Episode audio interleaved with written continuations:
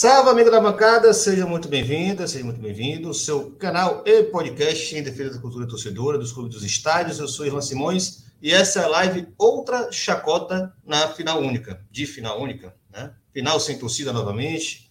Mais uma ocasião onde conseguimos provar, ou foi provado, ou as pessoas finalmente puderam entender, se fosse possível, se é que ainda falta mais alguma coisa para entender, de que esse negócio de final única não tem o menor cabimento no futebol sul-americano, na Copa Sul-Americana, na Libertadores da América.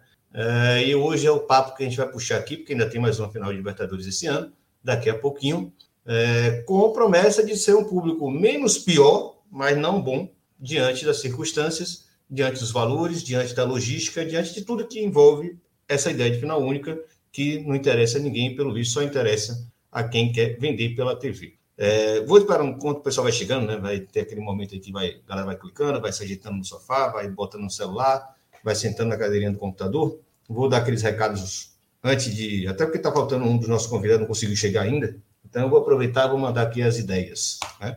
Primeiro, a linha de transmissão da bancada. Tem tempo que ninguém manda mensagem para lá. Vou pedir para vocês reforçarem isso aí a galera. Quem acompanha na bancada, não quer perder nada, não quer ficar por fora de nada que a gente atualiza aqui, até tá, voltou a gravar podcast agora, né? Então, além do, das lives, vai ter muito conteúdo em podcast. Então, agora, mais do que nunca, fundamental tá ligado aí na linha de transmissão da bancada no WhatsApp, né? 21, você, você adiciona lá o número na bancada, na linha de transmissão, e manda mensagem. 21 980 80 9683 é o número né, da linha de transmissão na bancada. Você manda mensagem para lá e fala: Ó, oh, quero ser adicionado, quero é, ficar por dentro de tudo que envolve na bancada é, e não perder nada, bariri. Inclusive, é, alguns outros recados. Nessa semana vai ter um evento, o pessoal que está no Rio para ficar ligado. Estou esperando para divulgar na semana que vem, para não ser muito antecipado, ninguém lembrar, que é o lançamento de um livro é, bom para professores, né? O Futebol na Sala, da Lívia Magalhães e Rosana da Câmara Teixeira. As duas já participaram na bancada uma vez, são duas grandes pesquisadoras do futebol, manjam demais vão fazer o lançamento desse livro de, delas, né? É, no Bar do Momo, no, lá ali no perto do metrô Uruguai, na Tijuca, vai ter a presença do nosso querido Luiz Antônio Simas. Então, vale muito a pena quem está no Rio se organizar aí. Na sexta-feira parece que começa às quatro horas. Então, é aquele horário puxado para cariocas, né? Você marca quatro, começa seis, acaba dez, né? E acaba mais para frente. Aí, quem quiser tomar uma cerveja depois. Então, quem estiver por aí, fica ciente. Estarei lá, sem falta porque além do evento muito bom, tem três pessoas que eu gosto muito, admiro muito o trabalho, e aí também vai ter o Clube Empresa lá quem quiser pegar, que não pegou ainda, está até aparecendo. Vocês já repararam que tem um cenário um pouquinho diferente hoje, deu vontade de mudar, o antigo cenário lá vai ficar para trás, vou ter que meter outra, outra estante aqui, porque faltou espaço, e aí vai mudar um pouquinho o cenário da bancada, mas vai ficar bonito, vai ficar bonito, vamos ajeitar isso aí. É, segundo recado, além do terceiro, na verdade, já tem mais de um, redes sociais, né, pelo amor de Deus, sigam na bancada. Né? Primeiro você deixa o seu like aí, aquelas histórias, né? Clica aí para o sininho para ativar notificações, segue o canal, bererei barará, e segue na bancada no Twitter, no Instagram, para ajudar também a dar uma força para a divulgação.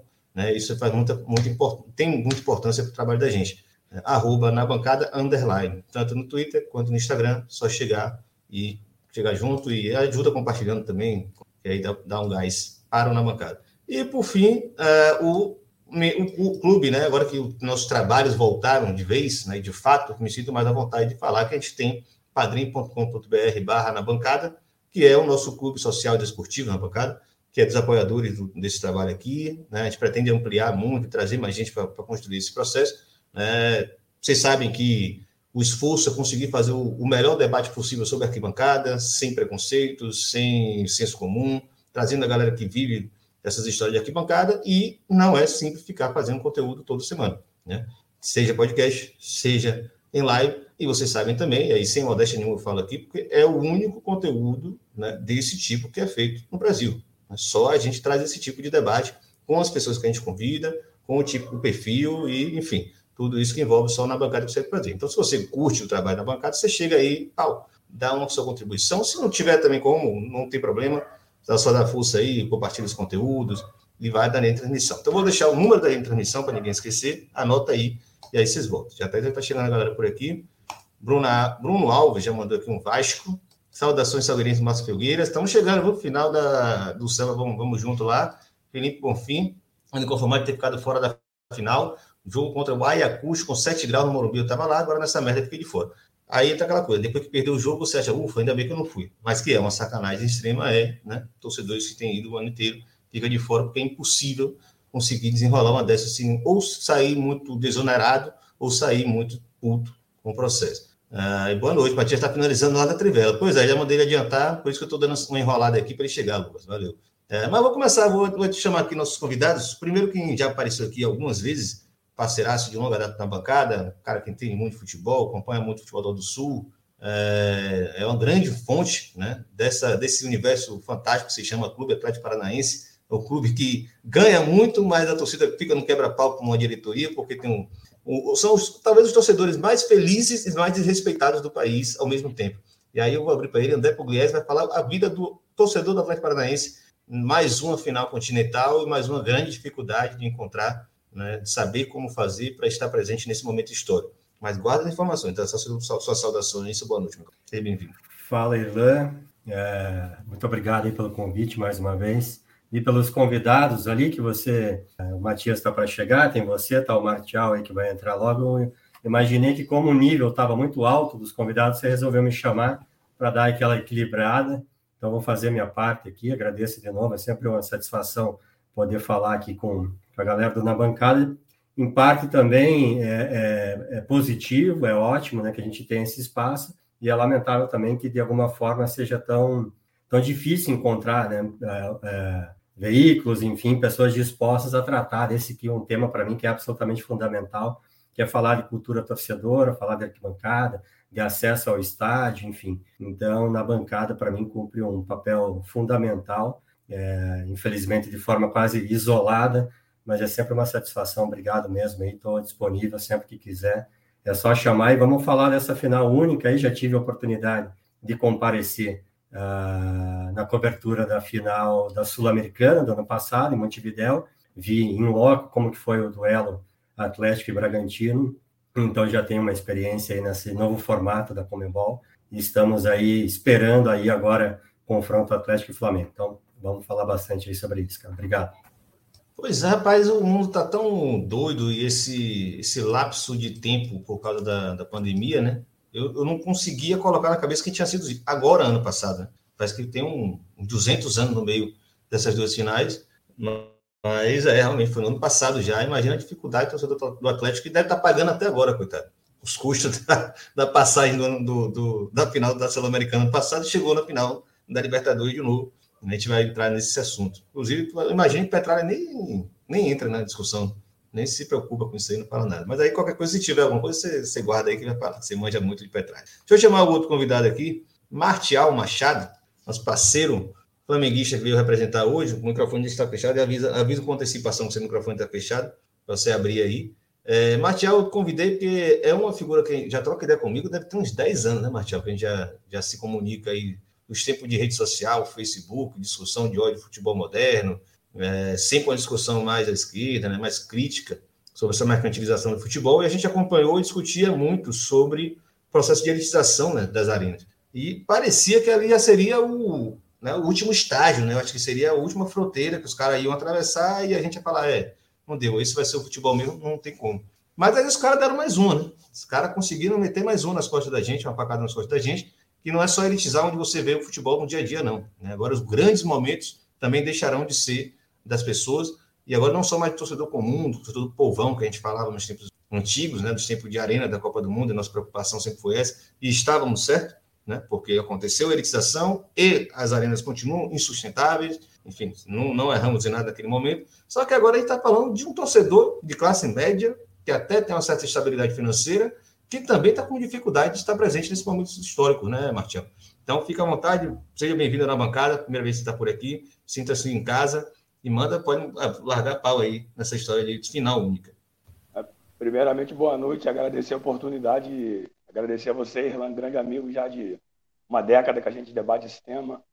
Depois tivemos a oportunidade de encontrar na, quando você veio para o Rio de Janeiro, nesse debate do Maracanã, que era o começo do TAC, onde as torcidas começaram a ser criminalizadas aqui no Rio, perseguidas aqui no Rio, no início de uma forma velada e hoje em dia com outros traços que a gente pode até, se tiver um tempinho, abordar aqui. Está havendo um movimento no Rio de Janeiro para recuperar essas torcidas, enfim. Saudando também nosso amigo André aí pela participação e pela primeira vez conhecendo, ainda que seja à distância, esperando um dia conhecer ao vivo, tomar aquele café.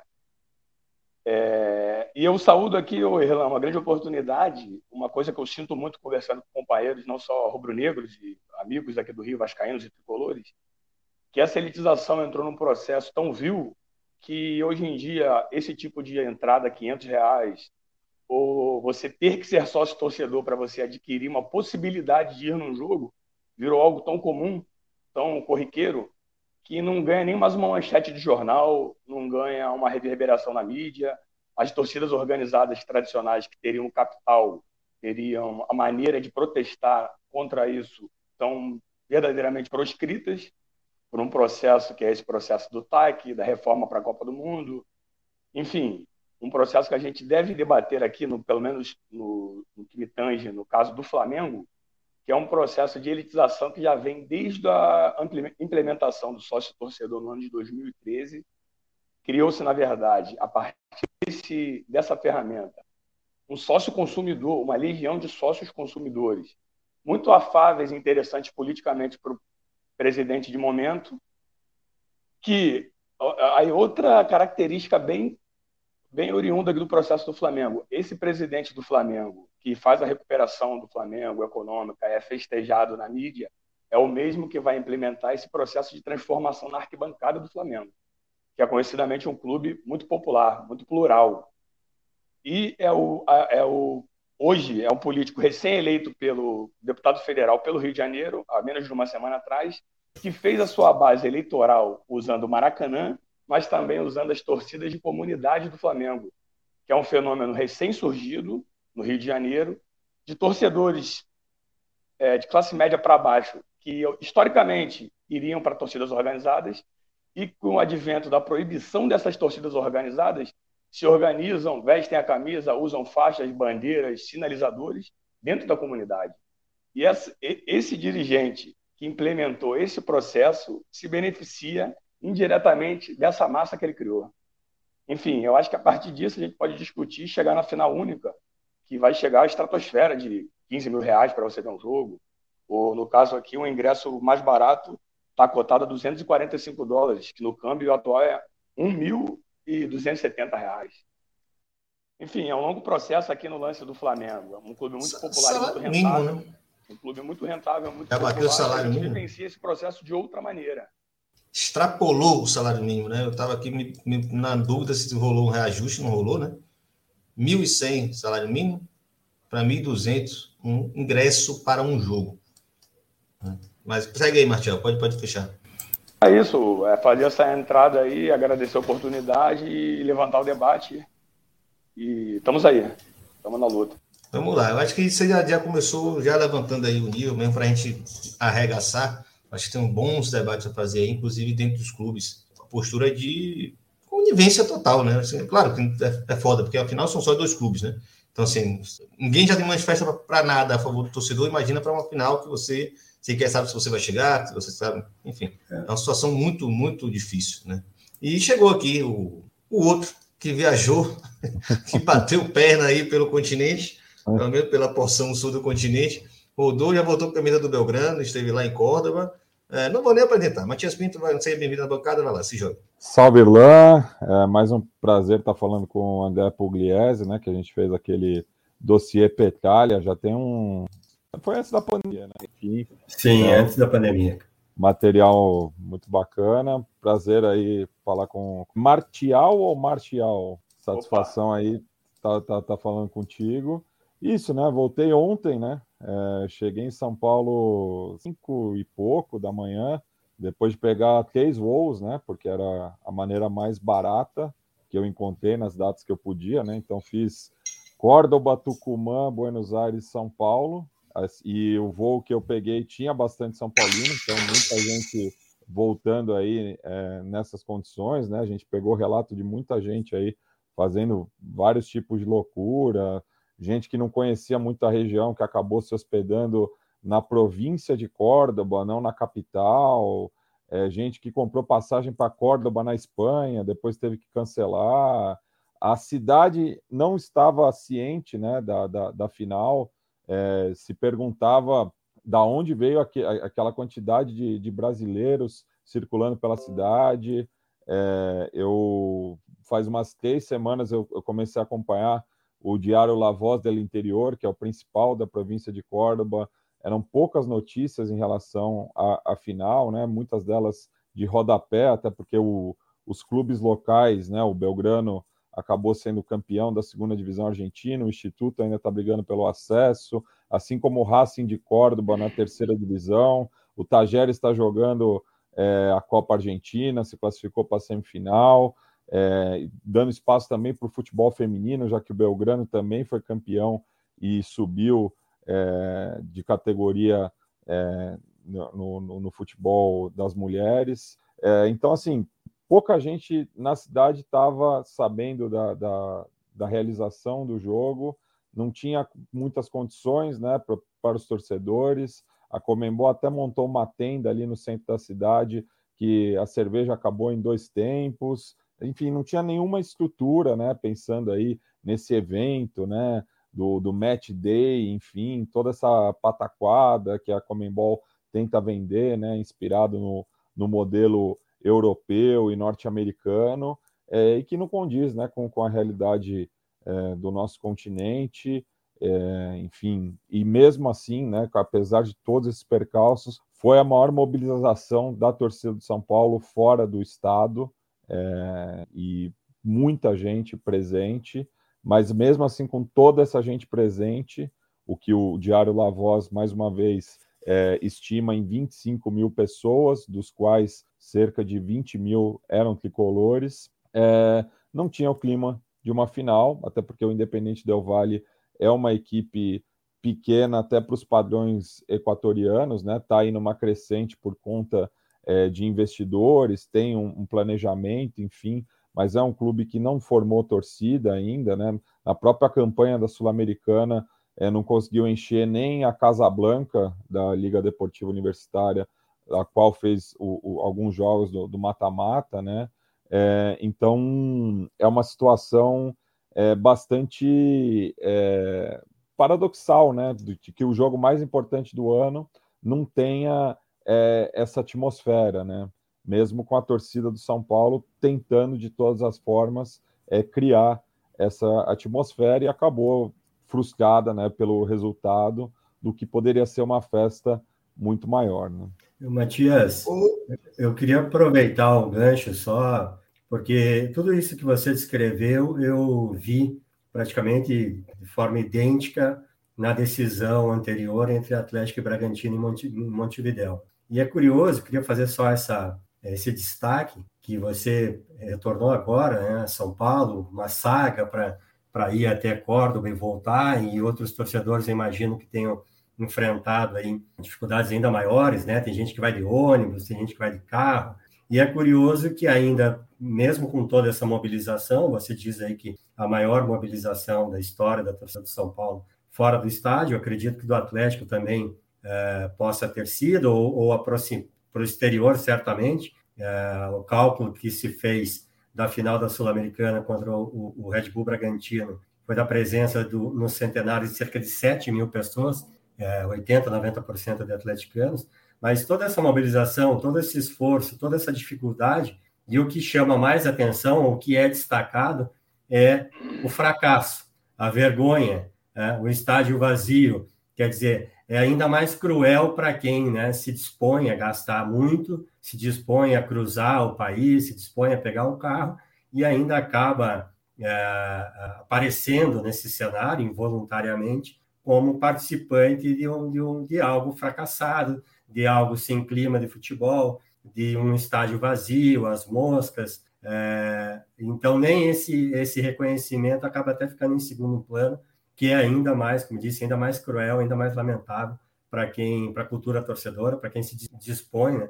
Eu lembro que houve, claro, muita crítica, afinal, lá em Montevidéu, estádio praticamente vazio, e, e aí, assim, às vezes também uma certa dose de clubismo, né? Ah, mas só foi esse pouco de, de torcedor, ah, que vergonha, porque não foi, porque não sei o quê. A gente acaba normalizando uma situação que é absolutamente anormal, você ter que gastar é, né, a época Não, não, não, lembro agora exatamente. Era 100 dólares. 100 dólares é. era, era o ingresso ano passado. É, mas todos os custos de viagem. Sim, né? sim, mas só de ingresso, né? Sim. 100 dólares concurso e aí, de pandemia. E, e no dia lá você você está lá na arquibancada e você é mostrado como alguém está participando de uma vergonha numa final de campeonato. Vou, vou puxar aqui, só passar os comentários rapidinho, já apareceu o Engreve FC sempre presente aqui na bancada. Saudações grevistas. Augusto já passou. Boa noite, amigos. Feliz em pegar vocês ao vivo. Estamos sempre ao vivo, né? Aqui na bancada, pelo menos. Só.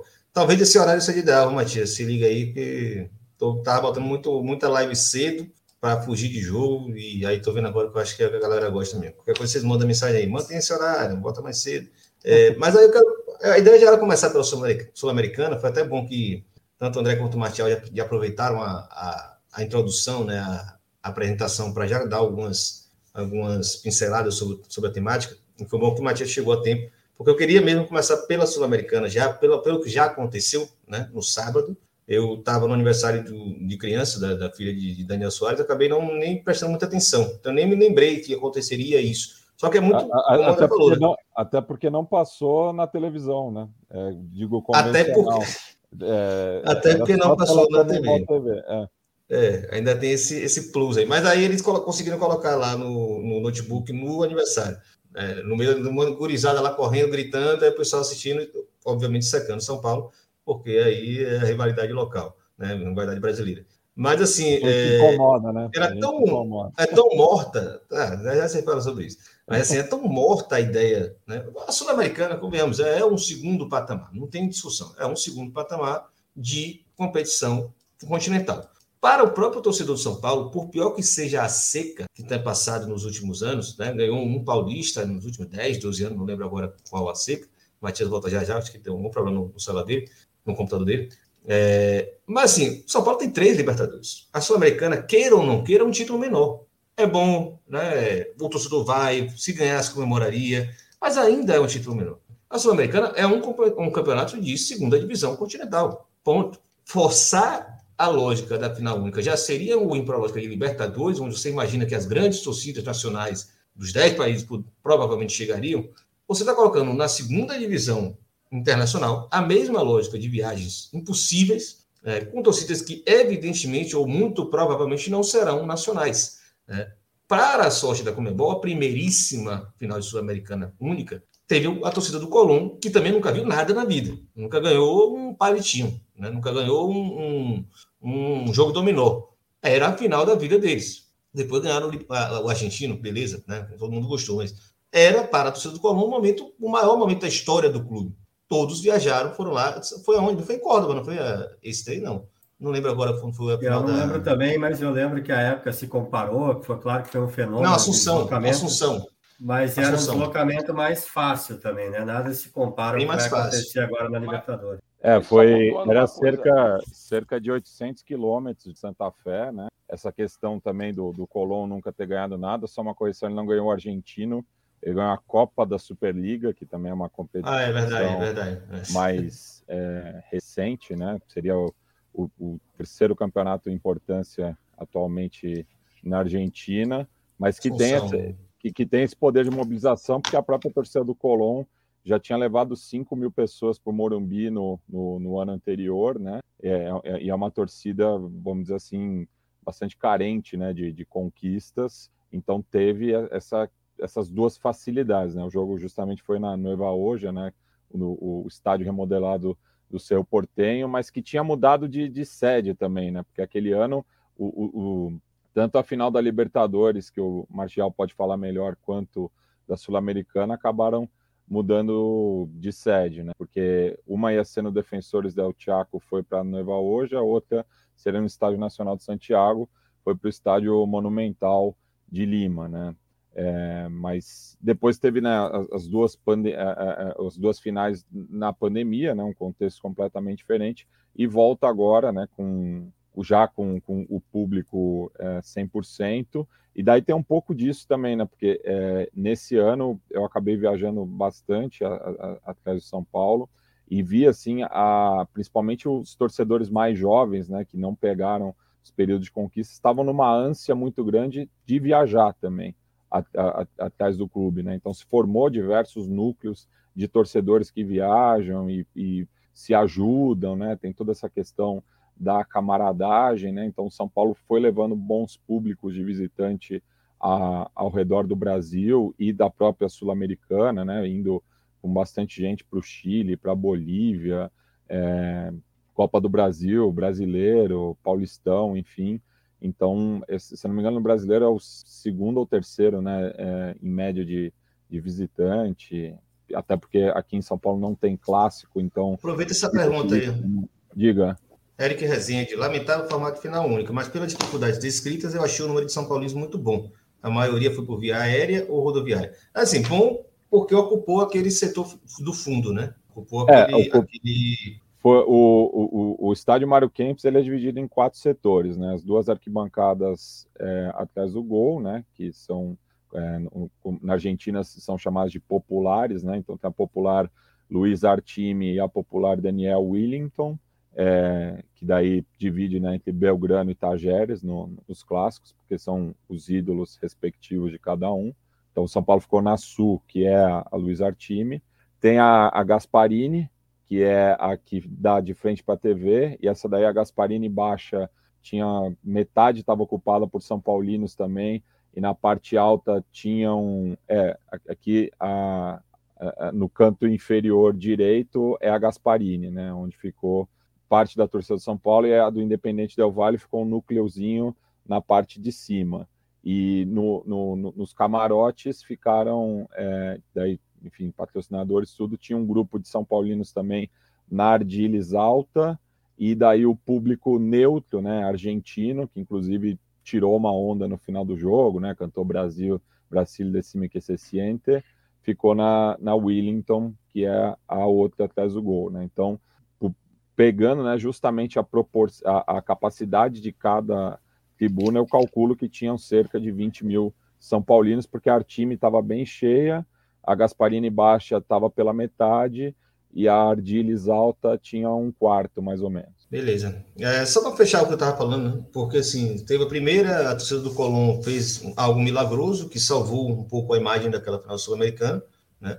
É, a, a Libertadores 2019 foi a coincidência de ter duas das ter a maior torcida do Brasil de longe e a segunda maior torcida da Argentina também de longe, vamos dizer assim, né? porque Boca e, e River são muito distantes do resto. É, então você imagina que teria público suficiente. Eu acho que ainda tem a, o agravante, entre aspas, assim, a, o benefício da torcida do Flamengo, que ela é muito nacional, né? Então você imagina que vai ter muita gente com muito dinheiro em vários lugares do Brasil e consegue se né, dar aquele volume que para mim também foi o que salvou a final de 2021. Né? Foi a. Estou usando aqui, galera. Estou é completamente perdido. Mas a final, Palmeiras e Flamengo, que eu acho que o que salvou, queira ou não queira, é, foi o, torcida, o tamanho da torcida do Flamengo. Eu não imagino, e aí, se vocês quiserem contestar, eu tenho dúvidas, considerando inclusive porque o preço está muito maior, né? mas é, se a galera vai ter conta de pegar quatro ou três finais em quatro anos com tanto custo, né? se a galera vai conseguir fazer isso. Até porque perde o, o momento. o Flamengo não ia para uma final de Libertadores há 200 anos, né? ganhou teve, na última vez com cinco. Toda uma e, mística. Teve, e, e, teve Abu Dhabi no caminho também, né? Teve, teve Abu Dhabi no caminho. Foi Abu Dhabi foi, foi Doha, entendeu? Acho que foi Doha. Vai lá, vai lá, Machão. Fazendo, fazendo um coro com o diagnóstico, que eu, eu concordo plenamente de todos os companheiros que falaram anteriormente, eu só tenho uma seguinte dúvida que eu gostaria de jogar para o debate para ver se, quem acha o quê. Eu acho que é interessante para a Comembol, ainda que a gente tenha residualmente ou na, na Sul-Americana, que é a competição, como o Irlan colocou, de segunda divisão do futebol sul-americano, o estádio eventualmente vazio, porque a final da Libertadores, do modo que é, colocaria no mesmo pacote das cadeiras numeradas, daquela entrada em campo dos times, daquele cerimonial juntos, da proibição de pirotecnia. Esse é um pacote copia e cola que vem do continente europeu como sinônimo de modernidade. Não é só uma. Creio eu que a, a Comebol e quem manda na Comebol, que é quem está diretamente intermediando com o presidente do Equador, essa final no Equador, é um, é um, é um acordo de cavalheiros entre o presidente do Equador, o Laço, e o presidente da Comebol, o Paraguai Domingues, isso público. É um acordo de cavalheiros no qual a final só deixaria de acontecer no Equador caso o governo local abrisse mão. Ou seja, é uma coisa que ultrapassa muito o futebol. É, é, descamba para o lado da política, para as relações, que a gente sabe que a Comebol é pródiga nesse sentido. Então, eu queria levantar aqui a seguinte coisa: na minha visão, acredito eu que esse preço dessa vergonha, como queira, como eu também não vi o jogo em detalhes, não posso classificar, mas eu acho que é um preço que eles estão eles estão dispostos a arcar, sendo que creio eu que dificilmente numa final de Libertadores, talvez essa desse ano, vai ser um divisor de águas e possa até me, me desabonar. Eu acho que dificilmente, porque a gente tem sempre pelo menos um grande, gigante clube da Argentina ou do Brasil envolvido na competição, que há uma altíssima demanda.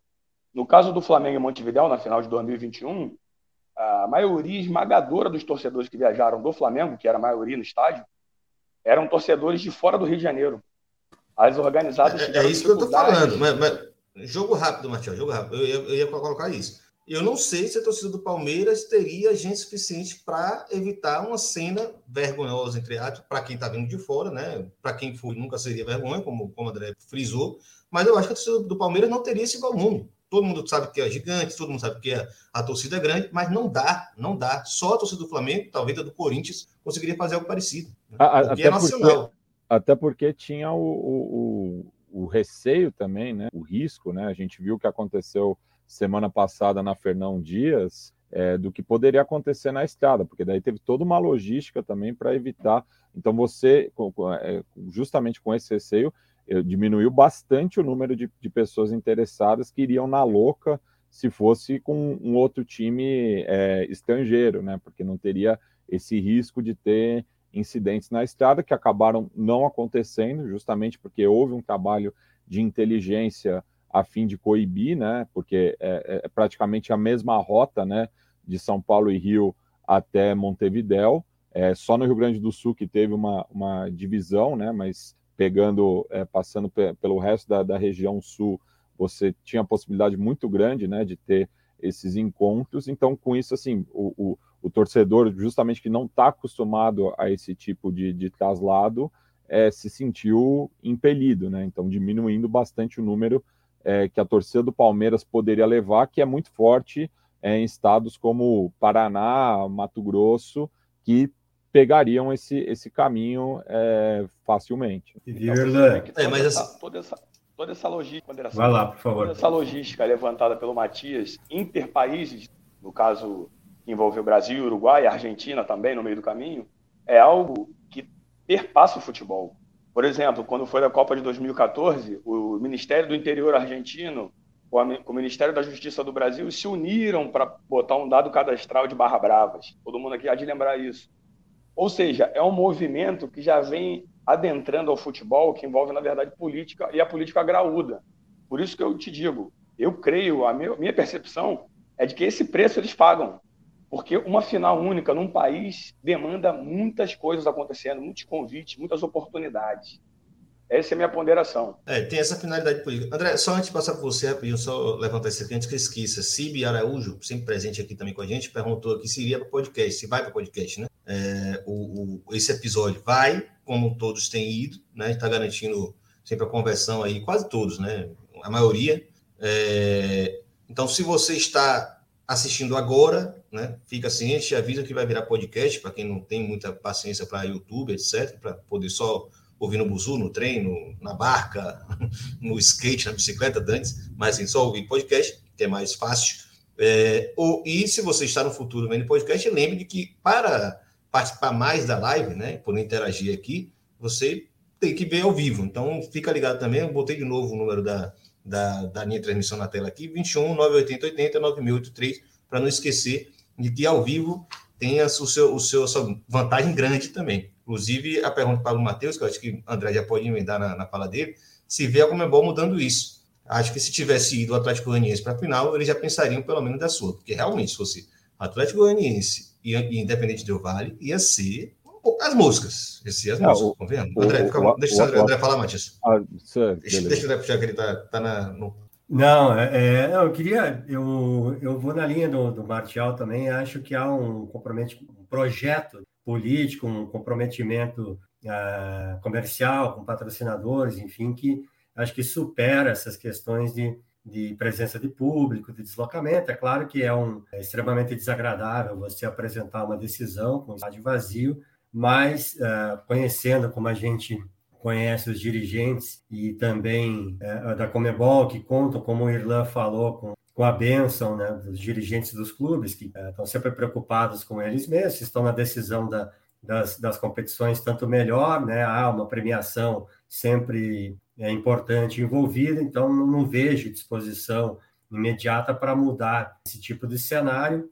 Acredito que o jogo é, entre o Atlético e o Flamengo, a decisão da Libertadores agora, com alguma dificuldade, mas é, certamente não, não, não vamos encontrar o mesmo cenário que se viu em Montevideo, então pode é, é, pelo menos dar um, um, pouquinho, ter um lastro para manter esse tipo é, de, de decisão com final única, que eu lamento até, que já tem se esvaziado, a gente nem fale disso mais, porque, claro, que as questões econômicas sempre acabam é, sobrepujando qualquer outro tipo de discussão, mas não se fale do aspecto esportivo, né? que, a meu ver, deveria ser um tema ah, principal, talvez. Né? Você pega os clubes utilizando seus estádios como trunfo, suas torcidas como trunfo, na campanha inteira, o sócio que paga para comparecer ao jogo. E aí, na grande decisão, na hora de ver quem vai ficar com o título, não tem oportunidade de ir a campo, o clube não pode contar com o seu estádio, com a sua casa, com a sua torcida, com o seu ambiente, com o seu cenário, com a sua pressão. E essa, como eu disse, é uma discussão já vencida. É, se fala sobre os custos, sobre os deslocamentos, se é vantajoso financeiramente, mas a questão esportiva já está superada, parece que não, não, não, a gente não consegue nem alcançar isso mais, porque, claro, quer saber só é, do quanto fatura, qual vai ser a premiação, os patrocinadores, etc. e tal. Só para fechar, Irlan, o, a gente falou, né, a gente estava especulando aqui, você e o Matias, é, sobre a capacidade das torcidas de conseguirem é, é, bancar os custos de uma viagem para ver seu clube fora do país, ou eventualmente até no Brasil, caso haja essa coincidência custos que para a Libertadores desse ano vão ficar na casa de 15 mil reais, 12 mil reais. Acreditem se quiser, mas é, é, imagino que no Rio de Janeiro também, mas a, a gente disposta aí de ônibus de Curitiba até Guayaquil, eu fiz aqui o cálculo, são 6 mil quilômetros de ônibus, mas a questão, como a gente Essa, falou... Aquelas caravanas malucas, né? Como é, imagina o risco, né? O risco de se submeter aí de Curitiba a Guayaquil, uma viagem que deve durar 15 dias. Depois eu passo, até posso passar mais detalhes aqui. É, é até engraçado para não, não dizer uh, trágico ou perigoso. É, 15 dias, uh, uh, 9 dias para chegar. Né? A, a, as excursões devem sair de Curitiba no dia 22 de outubro para chegar no dia 29. O Matias pode até falar, ele que é especialista aí em temas de América Latina, é, a quantidade de cidades aqui que eles colocam, né? Por Argentina, são, sei lá, oito, nove cidades, uh, Chile, Peru é, e depois Equador, se há no, na história uh, moderna uma expedição pela América Latina mais é, abrangente do que essa que os torcedores do Atlético estão se expondo a fazer para chegar de ônibus até Guayaquil. Agora, só para fechar, que eu fui para um ameacei para um lado e fui para o outro, é que não é a, a, questão não é quem tem mais capacidade ou não. É, qual torcida, claro que é do Flamengo, que é gigantesca, tem mais torcedores com capacidade de desempenhar esse, essa grana para assistir um jogo de futebol, mas a questão é que ninguém tem que pagar 15 mil reais para ir a jogo algum. Nem quem é bilionário tem que se dispor a pagar 15 mil reais para ir numa partida de futebol. Eu acho que esse é o que arremata qualquer argumento favorável a final É inconcebível um custo desse para um jogo de futebol, mesmo que o cara até tenha alguma condição. O que a gente tem mais visto são pessoas que têm capacidade financeira até de bancar um negócio desse aí, né, sem desonerar tanto, mas fala assim, porra, que loucura essa, até que ponto vai a minha paixão pelo clube, né? Ao ponto de aceitar esse tipo de sacanagem, né? porque é uma sacanagem.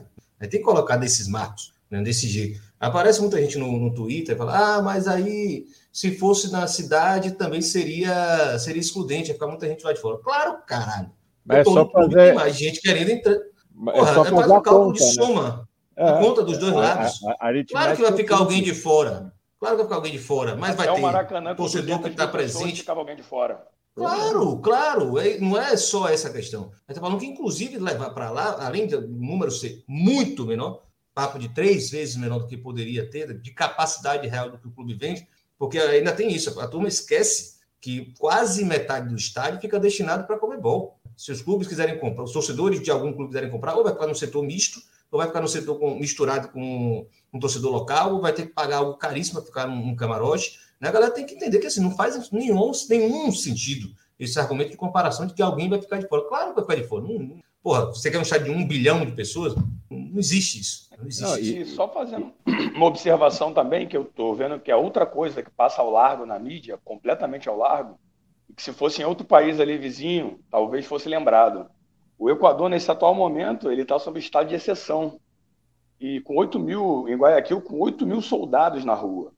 E o, uma das promessas do presidente do Equador, Laço, ao presidente da Comembol é que no dia da final, além dos 8 mil tradicionais, ele garante mais 10 mil soldados na rua.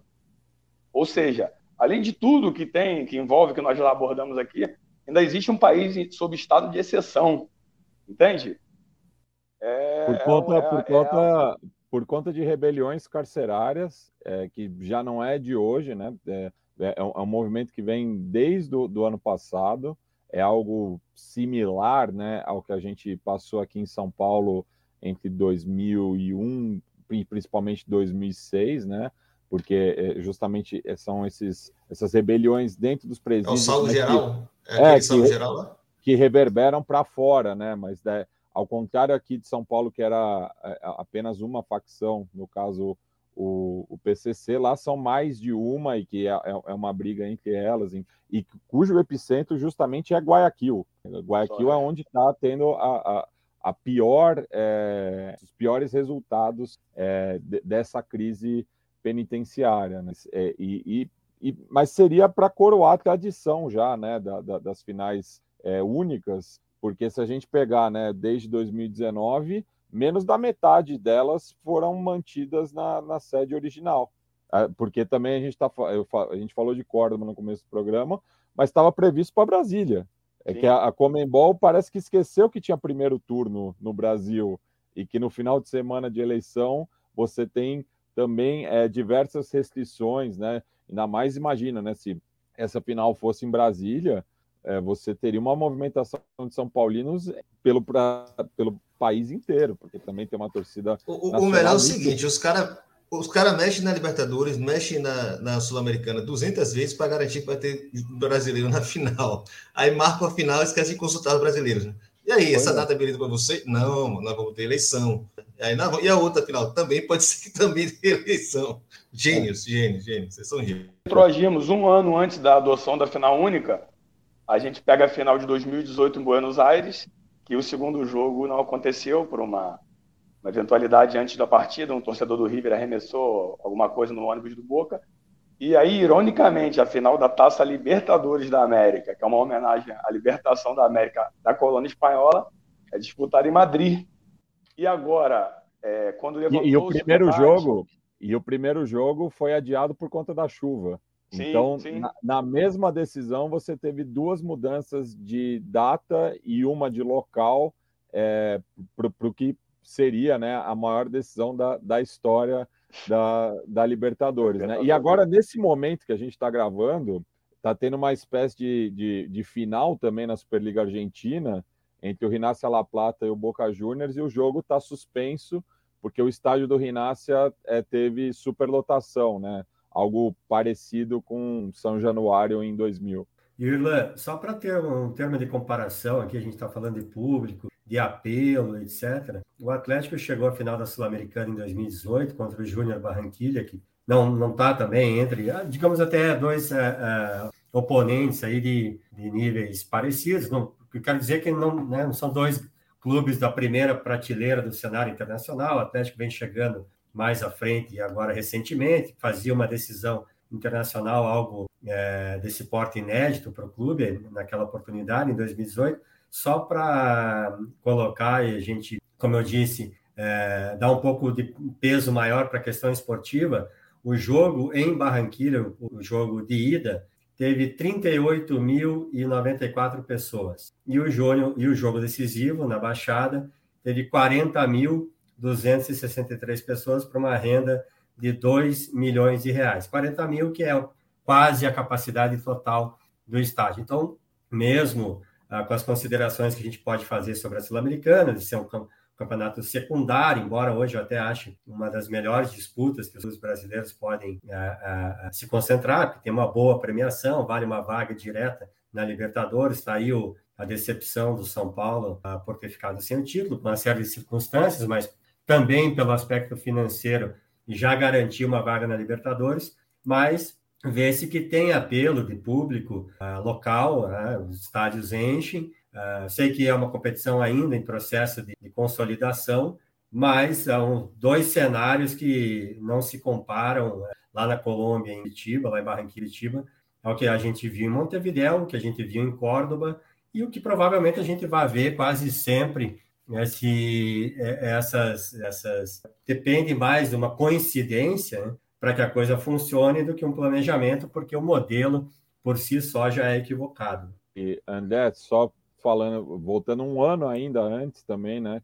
Você citou é, essa, essas caravanas da, da torcida do Atlético para chegar a Guayaquil. Em 2017, na semifinal da, da Libertadores daquele ano, a, a geral do Grêmio é, eu, eu, se eu não me engano, estava em um ônibus só. Pra, levou quatro dias para ir, quatro para voltar, e chegou quase com um apito inicial em Guayaquil. Isso porque estamos falando de, de, um, de um ônibus, né? Que te, teoricamente teria o, o, o, trajeto mais simplificado do que se você vai é, em, em, em, coletivos. Então, é, e, é um comboio, né? Isso. É, e, e a, a, distância né, de, de, de, Curitiba e Porto Alegre para Guayaquil é quase a mesma, né? Uma coisa é, quase relevante, seria mais ou menos o, o, mesmo horário, mas mesmo numa excursão única, né, com, com um ônibus disponível, a torcida chegou é, quase na hora do jogo, né, passando por Matias, diversas gente... dificuldades. A gente tem visto aqui, é, como eu disse, primeiro, né, evidentemente que é uma irresponsabilidade você se jogar numa excursão de torcedores para cumprir aí quase 6 mil quilômetros, fazer uma viagem de 15 dias para ir a um jogo de futebol.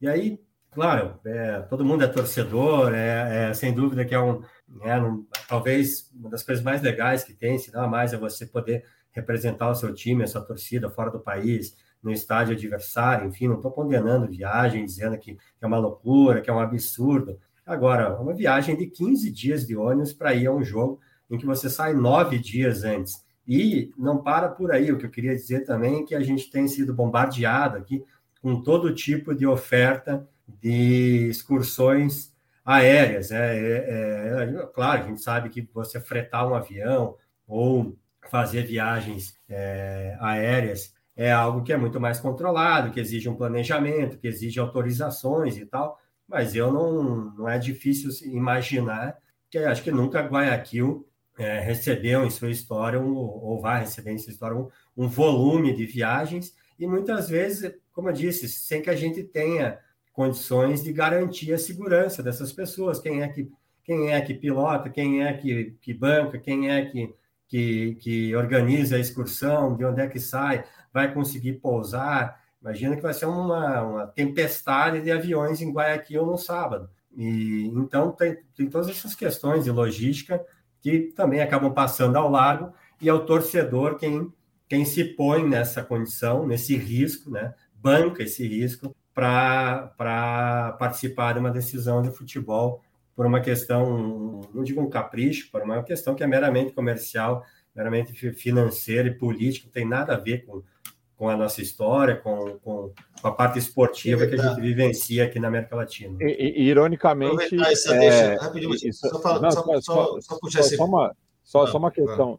Que, ironicamente, é uma final entre dois clubes brasileiros, com um país filiado à Comembol mais distante, né? Porque é, não fazemos fronteira com o Equador e, é, e em relação ao Chile, que também tem a mesma situação geográfica, está é, tá distante do, dos grandes centros urbanos brasileiros. Né? Então, Guayaquil é completamente fora de mão.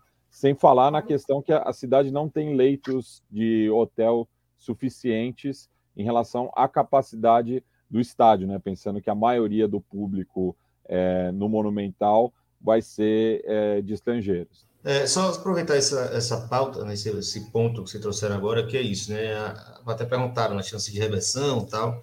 É, perguntei para o Martim Fernandes, né, que é o cara que mais acompanha essas questões de política do, do futebol sul-americano, CBF, etc. É, até Daniel Liberto perguntou se a gente está sabendo. Já, já, foi, já foi noticiado. já diria Bodega Galeano, já foi noticiado.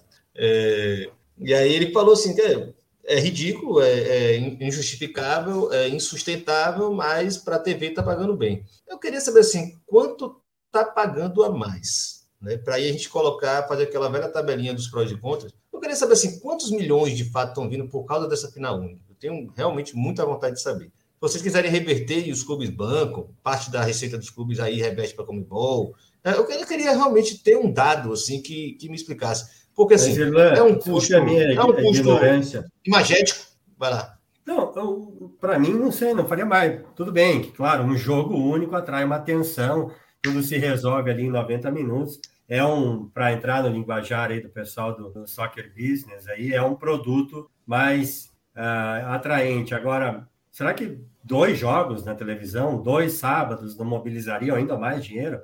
Eu, como eu disse, não, não entendo de programação de TV, mas me parece, assim, pelo menos. Eu, eu assim, ele está falando, de, tá falando em termos de, de, vamos lá, futebol, indústria cultural, beleza. Então, assim, nem tudo é só valor de troca, né?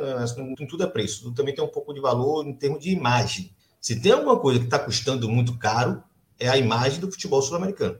Começa quando começa todas aquelas restrições de bandeira, de sinalizador, de festa, da recepção do time local, que todo mundo respeitava. O time local vai entrar, vai fazer a zoada, a festa dele, para todo mundo entrar junto. Assim, são uma série de pontozinhos que, inclusive, o Alejandro Domingos ele fez questão de dizer que ele estava acabando porque ele estava colocando o futebol sul-americano no século XXI. Ele fala isso, estava lá no Twitter dele, não sei se ele trocou isso, mas a rede social dele está escrito: colocando o futebol sul-americano no século XXI. Para ele, passa por isso. Ou seja, acabar com tudo que a gente tem de futebol sul-americano. Quer dizer, o que restou de futebol sul-americano, porque já não tem os craques, já não tem o glamour, já não tem o dinheiro, então eles querem agora acabar com o que restou, que é a paixão.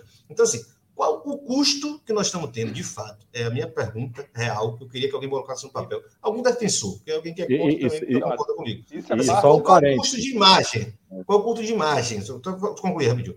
Qual é o custo de imagem? Porque nós estamos passando vergonha ano após ano mesmo com grandes clubes, né? porque inclusive os grandes clubes estão viajando com suas torcidas todas fatiadas e boa parte dessas torcidas são torcedores que não têm capacidade nenhuma de fazer festa, não tem cultura de festa. Então, são torcidas que também não conseguem fazer festa. É, o custo de é, o custo emocional do torcedor. É, qual essa geração inteira que pode ser do clube mais vencido possível, sequer vai ter a memória da grande final que o seu clube esteve. Ah, mas são dois jogos, a outros outro jogo ele também não estaria. Mas teve um jogo, seu animal. Teve um jogo que ele pôde participar. Isso pelo menos existiu. Quando eu falo do grande momento do Vitória na história, que foi a final da Copa do Brasil, eu pude ir para Santos e pude estar em Salvador. Quem não foi para Santos, esteve em Salvador. Esteve na mesma final que eu. Foi o mesmo momento histórico. Se essa porra fosse em Manaus, em vez de 40 mil no Barradão, eram 5 mil em Manaus. Sabe? A galera não consegue. Eram os mesmos que foram para a Vila Belmiro.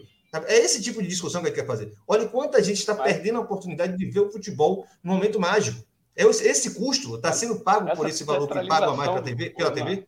Essa teatralização do evento que é importada, e segue sempre sob a ótica da violência como sinônimo de subdesenvolvimento da América do Sul, aqui o racismo é potencializado, aqui a barra brava é potencializada, ela vai criar as condições para que um jogo ordinário, que, por exemplo, aqui no Rio de Janeiro, a nossa cultura era de final de semana, você pega uma praia, ao final da praia você decide ao jogo, você pega o seu carro, não vai nem para casa, passa no Maracanã, estaciona, vai à bilheteria e compra o ingresso. Funcionava assim. Isso acabou. Acabou a partir do momento que teatralizou, transformou um jogo ordinário num evento no qual, para você conseguir o acesso, você tem que se fidelizar, você tem que fazer das tripas o coração para você estar lá dentro, ter uma conexão, seja lá o que for.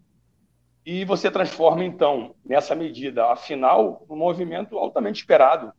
Como, como o André ressaltou aí, vai ser, vão ser 50 dias de badalação dessa final. Quanto conteúdo vai se gerar isso? Entende? Quanto já se gerou e vai se gerar. eu acho que, ainda que. Eu, eu reitero isso. A gente está aqui no canal fazendo a força e levantando um debate que está sendo esquecido, jogado para debaixo do tapete como um todo. Ninguém mais praticamente debate isso. As torcidas não debatem isso, a mídia, a crônica não debate isso. Isso aí já está consolidado.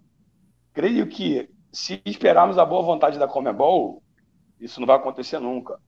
Eu, aqui no meu caso, mais uma vez no meu terreno, no caso da torcida do Flamengo e no caso das torcidas do Rio, eu olho agora com, com algum otimismo essa anistia que as torcidas recém conquistaram ontem. Creio eu que com a antiguidade, com as bandeiras que eles têm, agora respaldado e, e vivendo essa situação no dia a dia, a gente possa ter um avanço a partir de protesto, a partir de, de mobilização de base. Mas, se depender da Comembol avaliar economicamente se é viável ou não, ainda que o estádio esteja vazio, eles fazem uma foto 3x4 maravilhosa, entendeu? Eles distribuem ingresso para a oligarquia do país que eles estão visitando, eles fazem uma média danada. Ou seja, não é por aí, na minha visão, humildemente falando, mas eu acho que as torcidas se mobilizarem, de certa maneira, voltarem à origem de contestar o porquê desse valor, porque o futebol virou um evento, por, aí, por esse caminho, sim, a gente vai conquistar alguma coisa. Alguém quer, quer entrar nesse ponto aí? Acho importante.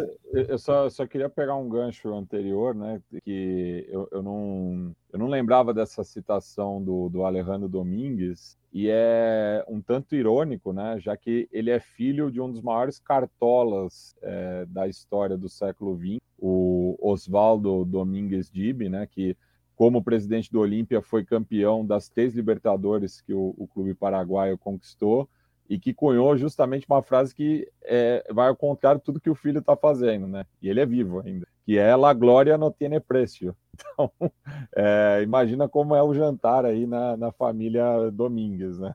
É, eu estava tentando achar correndo aqui, porque o, o, o, Twitter do animal lá é até, até para achar é ruim, porque é AW alguma coisa, né?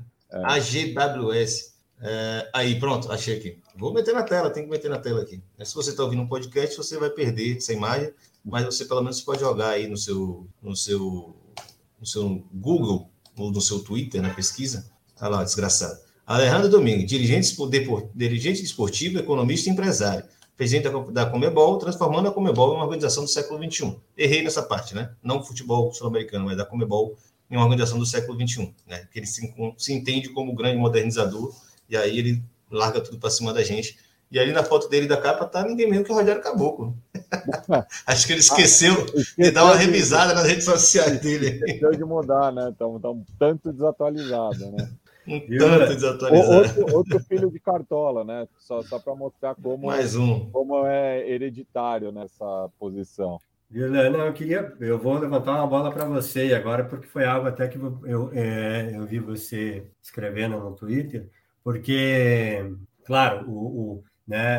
A ideia inicial era, era copiar o que se entende como né, o grande evento do futebol mundial, que é a decisão da Champions League, num, né, uma final única, num lugar determinado. E aí a gente, acho que é também até algo que, uh, uh, de tão evidente, uh, passou até a, a ser pouco explorado, das diferenças né, territoriais e financeiras, enfim, tudo que envolve o continente europeu, aí, o futebol europeu, o continente sul-americano, que são diferenças brutais. Mas eu falei que ia levantar a bola para você, porque até vi você escrevendo sobre como, mesmo lá, há problemas, há dificuldades, há questões que precisam ser melhor resolvidas e que, se lá na Europa. Ah, estão aí latentes e, e, e surgindo e fazem parte também da história dessa dessa ideia de decisão única, aqui então assim é algo que a gente está começando a experimentar da pior forma possível, e mas acho que é, é legal assim falar de, de,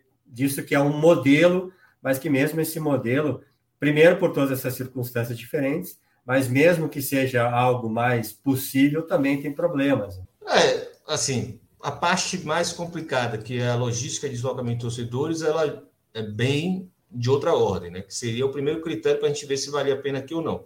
Né? A grande parte da discussão que a gente está fazendo aqui é a inviabilidade das viagens das pessoas. Né? Seja pelo preço de passagem de avião, seja porque não tem trem, seja... lá isso é um, não é um problema para eles. É, um problema que eu acho que eles conseguem resolver bem, é, e aí eu acho que varia um pouco de clube para clube, que é, é, como são essas associações de torcedores, como elas interferem bastante na forma como os ingressos são comercializados. Né? Existe um, um, uma participação muito grande. Em breve a gente vai fazer um, um podcast com Marta James, da, da Futebol Supporters, é, que é a Associação Torcedores da Europa, para a gente até perguntar isso, Matias, aproveitar e perguntar como é que é, funciona essa mediação que eles fazem na venda dos ingressos. Então, se eles garantem, inclusive, que os preços dos ingressos não vão ser majorados, também pelo cambismo. Ou ingressos não vão cair todos na mão de, de turistas. Então, isso também é uma parte, mas aí porque o torcedor participa. Não é porque os caras querem, não. Não é porque os caras deram, não. Os caras foram obrigados a fazer. É, o grande problema, né, de certa forma, claro, o custo continua sendo alto, né? E aí, para quem quer estar tá passeando, e aí a, a, a, procura é muito alta também, porque está falando de competições internacionais muito grandes, principalmente a Champions, né? Eu imagino que a procura para Conference não é grande, não foi grande, não teve essa procura toda. É, mas o mais chocante mesmo foi a desorganização de boa parte dessas, dessas, dessas, desses eventos, né? principalmente da Champions, que aconteceu em, ali em Saint-Denis, né? no, no, no subúrbio de Paris. Né? Foi muita desorganização, teve muita falsificação de ingresso, é, teve problema na, no, no, na maquininha que eles faziam a conferência dos ingressos, é, a polícia tratou o torcedor do Liverpool muito mal, teve superlotação antes da entrada do estádio, aí, consequentemente, levou né, também a galera a tentar invadir. É, teve uma criminalização bizarra parte da, da organização para poder tirar da reta, para dizer que não foi desorganização. Inclusive, a torcida do Liverpool está processando a, a UEFA até, até processou recentemente, né? Porque rolou uma série de, de consequências, inclusive a, a, a, organização dos torcedores lá do Liverpool, que, que né, mantém a memória de Hillsborough. Eles falaram que tinham três torcedores que estavam lá, dois torcedores estavam lá, como foi antes, dois torcedores que estavam naquele evento lá e que suspeita-se que cometeram suicídio por causa das memórias ruins do que eles viveram naquele, naquele, naquela ocasião de, de, de Saint-Denis, né, da final das Champions contra o Real Madrid. Claro, é uma suposição, tem que uma série de problemas militares que as pessoas já têm né, daquela memória ruim. Mas, em suma, é, claro, tu, tu entendi que você quis problematizar. Tem uma série de problemas de organização também. Mas eu acho assim, para eles ainda é muito fácil fazer esse tipo de viagem. Tanto que o quebra-pau nas, nas, três competições europeias acontece muito por causa disso. As viagens são muito fáceis, né, são muito. É, são, não são tão baratas, mas são bem mais baratas do que seriam se a gente colocasse no contexto da gente. É, mas a organização geral, né? Essa ideia do grande espetáculo do futebol, isso fica muito na, na, na, venda da imagem, né? No marketing, no que muitas vezes a imprensa esportiva, só fazendo um canal de é, correio de transmissão de boas, né, de boas novas, né, de, de exaltar a organização, de encher a bola de algum dirigente ou outro, só passa nisso. Na vida real, as coisas são bem diferentes, bem diferentes mesmo. Tanto que a Comebol está dando um show aí, mesmo estando no século XXI, segundo Alejandro. Agora, só puxar um pouquinho, já que a gente trouxe a questão do Futebol Support Zero, né, para a gente trazer de novo, acho que aquela, aquele, aquela bola levantada do Martial, que a gente acabou dando uma volta e não trouxe, para problematizar de novo. Né? É, claro, a nível internacional é mais difícil, não consegue fazer nacionalmente, né? Mas talvez se algum dia inventarem Copa do Brasil com final única, quero ver se as torcidas brasileiras vão aceitar isso de, de né, com tanta facilidade. E aí eu queria levantar para você mesmo. Que grande dificuldade a gente tem de fazer algum tipo de, de compreensão coletiva das torcidas do futebol brasileiro. É, eu, eu acho que falando do, do, do resto do continente, tirando a Argentina, a final única é, é tão intangível dentro dessa nova lógica da Libertadores que é algo que a gente não sabe ainda quando, quando que esses clubes serão é, afetados por isso, né? Porque você pegar de 2019 para cá, é, desde que foi adotado esse modelo de final única, o único clube fora é, do eixo Brasil-Argentina a disputar foi o Independente Del Vale, que não tem torcida. Então, para eles é indiferente. Né? E, e, e, mesmo jogando contra duas torcidas contra, acabou sendo campeão, né? Então, mas é, pensar... É, mas não torcida também é o caso do Red Bull, né? Então acabou pulando um pouquinho também é. isso. Tem, tem esse trabalho. É só, só uma coisa que eu esqueci de mencionar. O Independente Del Vale criou um estádio com... Ele é um clube que é campeão da Sul-Americana, agora duas vezes. O estádio dele é para 12 mil pessoas, né? Para imaginar a proporção desse clube na, no contexto do futebol. Ah, é um clube da, da região metropolitana de, de Quito, né? Então é, seria, sei lá, um, algo parecido com um Grêmio Barueri, assim, né? Que surge do nada, com apoio de empresários locais, e daí agora constrói um estádio, daí eu já não sei qual que foram as condições para essa construção, se teve apoio do poder público, como foi no, no caso de Barueri, mas mesmo assim não, não consegue é, encher nem o seu próprio estádio ali em Sangolquí, né? É, até, até achei curioso, né? Porque tinha um, tinha um pequeno grupo de, de torcedores do Independente Del Valle, tinham muitos com a camisa da seleção equatoriana, e eu vi até um cara com a camisa do Barcelona de Guayaquil, né? O que me faz crer que são é, intercambistas equatorianos que estão na Universidade Nacional de Córdoba, né? Córdoba é uma cidade universitária é, há muito tempo, né? Inclusive teve duas grandes revoltas estudantis chamadas de Cordobaço, uma em 1919 e a outra em 1969, né? 50 anos de diferença e que foram muito importantes, né? Para a história do movimento estudantil na América Latina. É, mas é, só retomando, né? Depois dessa breve digressão, de que uma das faixas. É, Depois desse parentesão aí. É, o, uma das faixas que a torcida levava é La Banda de Micage, não é nem do bairro, né? Tipo, a torcida do, do Independente Del Vale é de uma rua. Eles mesmos estão dizendo isso, não, não, sou eu, né? Então é, é, é uma torcida extremamente é, localizada, né? Que nessa final contou né, com simpatia dos equatorianos residentes em Córdoba e de boa parte do, do público argentino. Já, já Apesar... deu já para simpatizar, né? Já deu já de é. simpatizar. Né? Os caras estão ganhando tudo também. Apesar de que não. não né, tivemos e, já o São Caetano de Libertadores. Também. Um time que uma torcida ao Del Valle, na ocasião, no passado, não. É, o, o próprio Independente Del Valle já tinha disputado uma final de Libertadores, num contexto parecido, né? Que daí diversas torcidas equatorianas foram ao estádio Atahualpa é, apoiá-los, né? Acabou sendo derrotada é, pelo Atlético Nacional para colocar as coisas na, na, ordem natural, assim como foi o Olímpia em 2002. Mas só, só retomando outro ponto, é de que não, eu pelo menos não passei por uma, nenhuma situação de hostilidade por parte do público cordobês, né? E daí tem esse recorte também, né, do, do, do argentino, né, do, do portenho e do, do pessoal das outras províncias, é, até de torcedores do Tajeres, né, o clube com o qual o São Paulo jogou recentemente, pessoal dando um apoio assim na rua, né? É, as interações geralmente eram muito é, simpáticas, assim, né?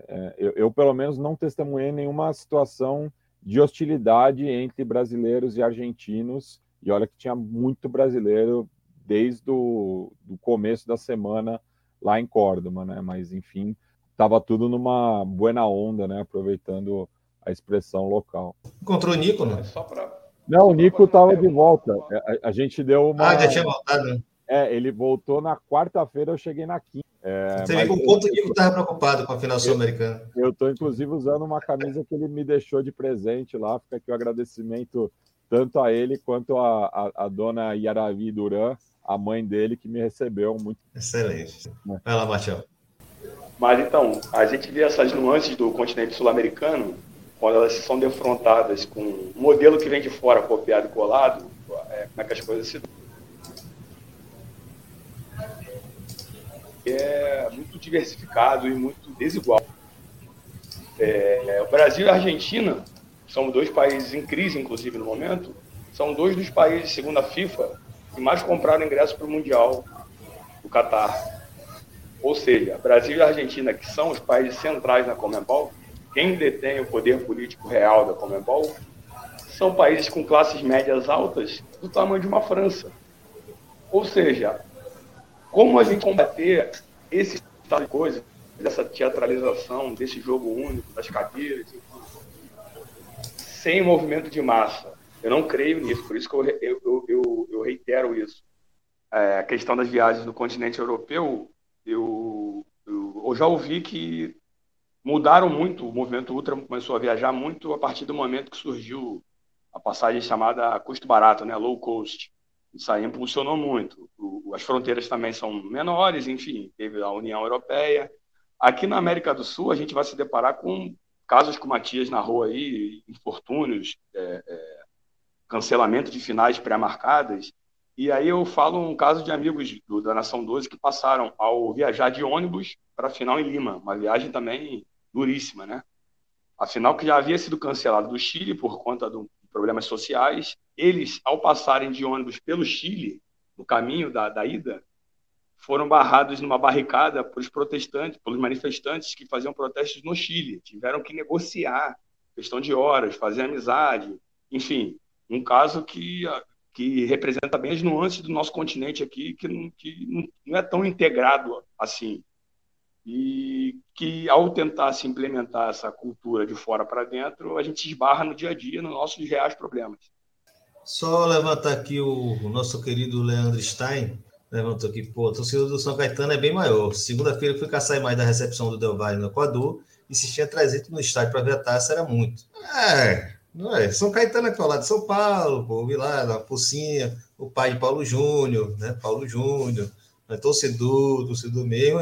Eu assisti muita Série B contra o São Caetano, inclusive me quebrei, o São Caetano me, me impediu de subir uma Série B uma vez, no, no ano seguinte a gente é, pegou a vaga deles. Não tem, gente, velho, não tem, assim, aquela volta. É, eu acho que também tem um pouco disso, né? Essa, essa o desenho das torcidas, eu acho que já está mais, mais engessado agora. Eu acho que é muito difícil você imaginar uma mudança geracional que vai dar um resultado de tamanho torcida tão brusco, né? Para você mexer na escala que a gente já conhece há, há décadas. Vou dar um exemplo. É, Cruzeiro foi extremamente vencedor. O Cruzeiro nunca conseguiu ser um clube nacional. É um clube de Minas. E olha lá, você vai pegar interior, tem boas partes do interior de Minas que não tem torcedor do Galo do Cruzeiro. O Atlético Paranaense ganha muita coisa há muito tempo, é um clube que está sempre em destaque, não vai deixar de ser um clube talvez nem de, de Curitiba, né? porque o interior é tomado de torcedores de clube de fora. Né? Então, assim, isso, isso, não vai mudar nunca. Isso não vai mudar nunca. Né? E, e, quando a gente volta a pensar sobre essa questão de final única, né? a gente volta a frisar essa questão. Né? Sei lá, a não ser que a Comebol tenha muita sorte de ter uma final, né? ser sempre algo, algo, algo, do tipo, algo como Flamengo, algo como né, Palmeiras, algo como River, algo como Boca, algo como São Paulo, algo como Corinthians para ter gente com condições de ir para estádio em volume, que torcedor rico todo clube tem, mas o volume de torcedor com capacidade de fazer essa, esse tipo de deslocamento é muito difícil. Então, assim, não vai ter logística de low cost na América do Sul, não vai ter, não tem nem no, no, no Brasil, com o Sudeste e Nordeste colado ali, com possibilidade de voos turísticos, de voos empresariais, isso não vai acontecer. É, trem, esqueça, menos ainda. Né? Estrada com de qualidade não vai ter. Né? Então, assim, eu acho que a gente arremata, já está até na, na, reta final desse, dessa live, que eu achei maravilhosa, porque também todo mundo conseguiu vomitar aqui. Vou dar até uma volta já de considerações finais de vocês, né? colocarem também o que não conseguiram colocar no debate. É... Mas, assim, não tem mais argumento. Né? Se alguém acreditou que poderia servir para alguma coisa, acho que a gente chegou no teto já, já, já bateu é, pode ser que não seja tão vergonhoso para quem está fora, como, como André, frisando sempre a fala de André. Né? É, quem foi para lá merece muito respeito. Matias merece muito respeito por ter feito esse deslocamento. Né? Matias não vai poder ir para aqui, evidentemente, porque não, também não é louco, né? Não vai vender a casa, os quadros que estão atrás dele para poder ir para Guayaquil. Mas assim, quem vai, quem vai merece muito respeito. Agora, não tem como não querer que a imagem final seja uma vergonha. Não tem como não achar que a imagem final será algo que diminui, né, empobrece e cobra e custa muito caro ao futebol sul-americano. Nós estamos chegando nesse ponto, né, que era a única coisa que nos sobrava. Né? Então, eu vou dar abrir aqui a, as considerações finais, já que já está tá encerrando. Vou começar por André Pugliese, que foi o primeiro a chegar. Fica à vontade, meu amigo. Prazer demais em receber você de novo aqui. Então, pode destilar o seu ódio também sobre essa questão. Valeu, Erlan. Obrigado mesmo pelo convite. Estou sempre disponível. É imensa participado na bancada, um projeto que você lidera aí que é, tem tudo a ver com, com o que eu, eu me importo no futebol, com o que eu aprendi ao longo aí da minha caminhada como torcedor e posteriormente trabalhando como jornalista. Eu sou do 12 Esportes, um site de Curitiba. Então, para mim, para qualquer assunto relacionado à arquibancada, estou sempre disponível. Obrigado mesmo pelo convite. Um, já deixo aí um abraço ao Martial e ao Matias aí pela companhia. Satisfação conversar com vocês.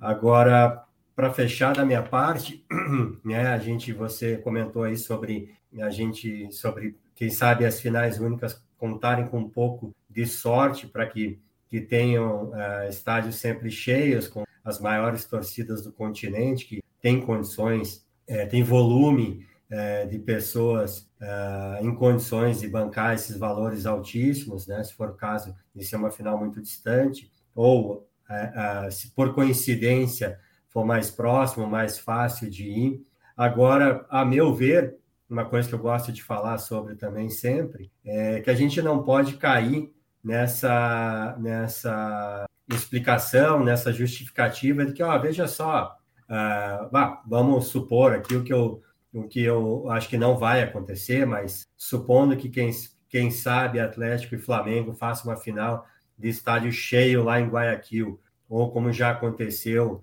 entre Flamengo e River Plate, ou Flamengo e Palmeiras de alguma forma, e aí vem aquela análise de que, ó, tá vendo? Deu certo, funciona, tá cheio, a renda foi alta, o estádio ficou cheio, funcionou. A meu ver, não tem como dar certo algo que está errado. Está errado, então sempre vai dar errado. Você encher um estádio, seja agora em Guayaquil, se for o caso, que de novo não acredito que vai acontecer, com os torcedores se submetendo a viagens de alto risco e tendo que desembolsar até 15 mil reais para ir a um jogo de futebol, nunca vai dar certo. Não tem como dar certo. Não é certo. Né? Então, por mais que, que aparentemente o que se venda que deu certo, que encheu, ou que no futuro outras experiências tenham estado cheio, para mim continua estando errado. É, eu ainda me apego a essa questão esportiva de que o, o clube, é, é, o clube de futebol e a sua casa são algo indissociáveis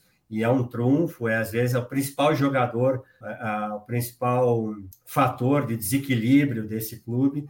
Isso não pode ser abandonado de forma alguma, tem sempre que jogar as decisões é, na sua casa e aí as questões é, esportivas de quem foi melhor, quem foi pior ali, claro, indicam quem vai ter uma vantagem talvez maior até de fazer o segundo jogo em casa, mas tem sempre que ser na sua casa, ao lado do seu, do seu torcedor, é assim que dá certo. Então, esse formato, para mim, é um formato que, por mais que é, se justifique financeiramente, que é sempre o que, o que se leva em consideração, ah, encheu o estádio, a renda foi fabulosa, a premiação cresce a cada ano, para mim é algo que não está certo e vai dar sempre errado. Minhas saudações, Irlã, Matias, obrigado aí ao pessoal que acompanhou. Quando quiser, é só chamar. Um grande abraço. Valeu, meu caro. Obrigado demais. E, e quando voltar a ser com, dois, com os dois jogos, né, nos estados respectivos finalistas, a gente briga para ter ingresso acessível também, não sei só para Barão, lembrar disso também. Martial, fique muito à vontade para dar, fazer suas considerações finais. Obrigado por sua presença. E eu acho que ele travou exatamente na hora de falar no final. Então, Matias, se joga aí. Deixa Martial por último. Não, considerações é... também, as últimas pinceladas. Não, tô, tô contemplado, né, porque foi falado aqui. É, só deixo aqui para o finalzinho, né, é, para quem chegou até aqui, que apesar de todos os percalços, de todas as dificuldades, a gente seguir crítico a esse modelo, foi uma experiência fodida, né? Porque justamente é, joga né, com, com, com é, é, essas contradições, né? Então, é, enfim, mas para mim já bastou, assim, né? não, não, não sei se eu repetiria é, isso por todos o, o, os temas envolvidos, né? Não troco isso também por uma final ida e volta que eu já tive também essa esse comparativo, né? Enfim, é, ficam as memórias, mas a gente luta aí, né, para que volte ao modelo anterior. Marcial, pode ficar à vontade para fazer as considerações finais que tinham travado antes, agora pode ir. Primeiramente, agradecer o convite, me colocando sempre à disposição para um debate desse aqui, um espaço.